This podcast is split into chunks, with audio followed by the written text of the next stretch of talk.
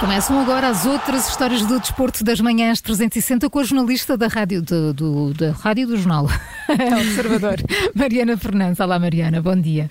Olá, bom dia. Começamos em França.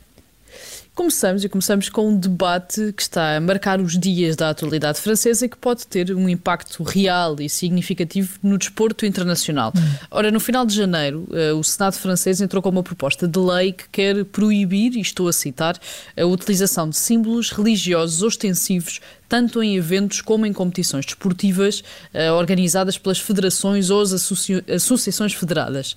Dentro destes símbolos religiosos uh, considerados ostensivos está o hijab, o véu que as mulheres muçulmanas utilizam uh, junto de pessoas que não pertencem à própria família e que tapa a cabeça e o pescoço sem cobrir o rosto.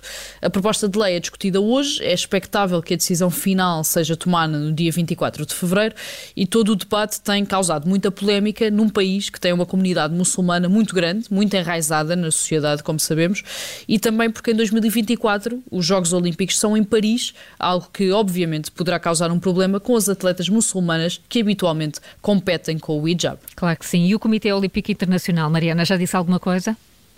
Por agora mantém-se muito cauteloso, não existiu nenhuma posição oficial por parte do Comitê Olímpico Internacional, mas um elemento da direção do organismo deu recentemente uma entrevista onde aceitou falar sobre o assunto, ainda que tenha dito que não queria fazer comentários especulativos porque ainda não existe uh, uma decisão final.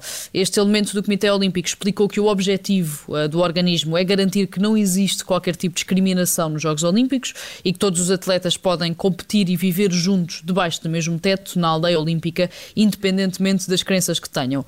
Ou seja, e sem adotar uma postura definitiva, o Comitê Olímpico lembrou França de que a ideia dos Jogos Olímpicos é precisamente ter atletas de todos os países, todas as culturas, religiões, credos, orientações sexuais e raças, sem qualquer tipo de discriminação.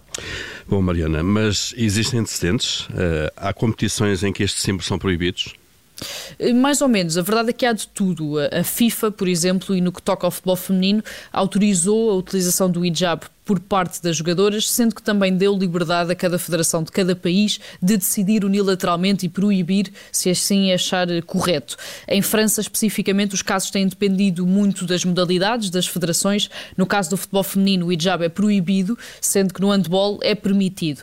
Certo é que se esta proposta de lei for aprovada ainda este mês, abre-se um novo ponto de discórdia no desporto internacional, até porque centenas de atletas muçulmanas ficarão impedidas de competir nos Jogos Olímpicos 2024 a não ser que decidam abdicar da utilização do hijab. Mariana, agora passamos para a Fórmula 1 e para uma decisão que pôs fim a uma era na Fórmula 1 nos últimos 28 anos, desde que Ayrton Senna morreu, que todos os carros da Williams tinham um S, eh, cujo design mudava todos os anos para lembrar e honrar o piloto brasileiro. Senna morreu ao volante de um Williams em 1994 no circuito de Imola, em Itália, e a equipa encontrou esta forma ao longo dos anos de o lembrar a cada ano que passava, a cada carro que apresentava, nunca abdicando então do tal S que normalmente aparecia num dos lados da parte posterior do veículo. Ora, este ano, ao fim de quase três décadas em que o S de Senna esteve sempre presente, a Williams decidiu cortar com o passado e deixar de incluir a homenagem no FW44, o carro que foi apresentado nos últimos dias e que vai realizar o Campeonato do Mundo deste ano. Mas então, porque há alguma explicação para esta decisão?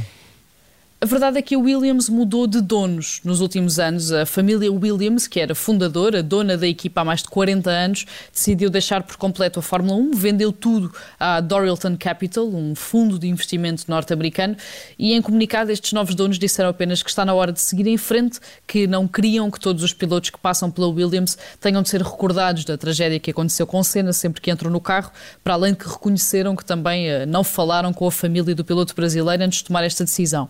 Disseram também que o Museu da Williams foi remodelado para passar a contar com uma ala inteira dedicada a Ayrton Senna e que a equipa vai continuar a trabalhar de forma muito próxima com a fundação que existe em nome do brasileiro e que foi criada pela família.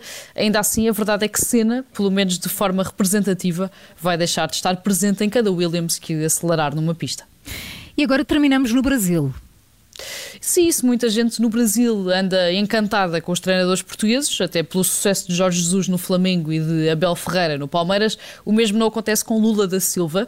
O Corinthians, um dos principais clubes de São Paulo e do futebol brasileiro, continua à procura de treinador depois da saída de Silvinho e têm sido muitos os treinadores portugueses associados ao cargo, desde Jorge Jesus, Leonardo Jardim, Luís Castro, entre muitos outros.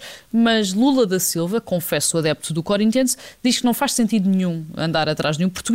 O antigo presidente brasileiro recorreu ao Twitter para defender que gostava de Silvinho, que o Corinthians tem de contratar os jogadores e que não é preciso procurar ninguém em Portugal porque o Brasil está cheio de gente para uhum. trabalhar. Resta agora saber se o clube aceita o conselho de Lula é. ou se é. continua atrás dos portugueses. Vamos esperar para ver, não é?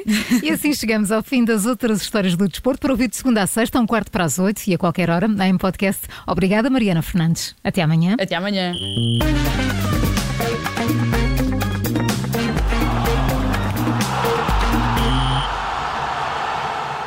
Rádio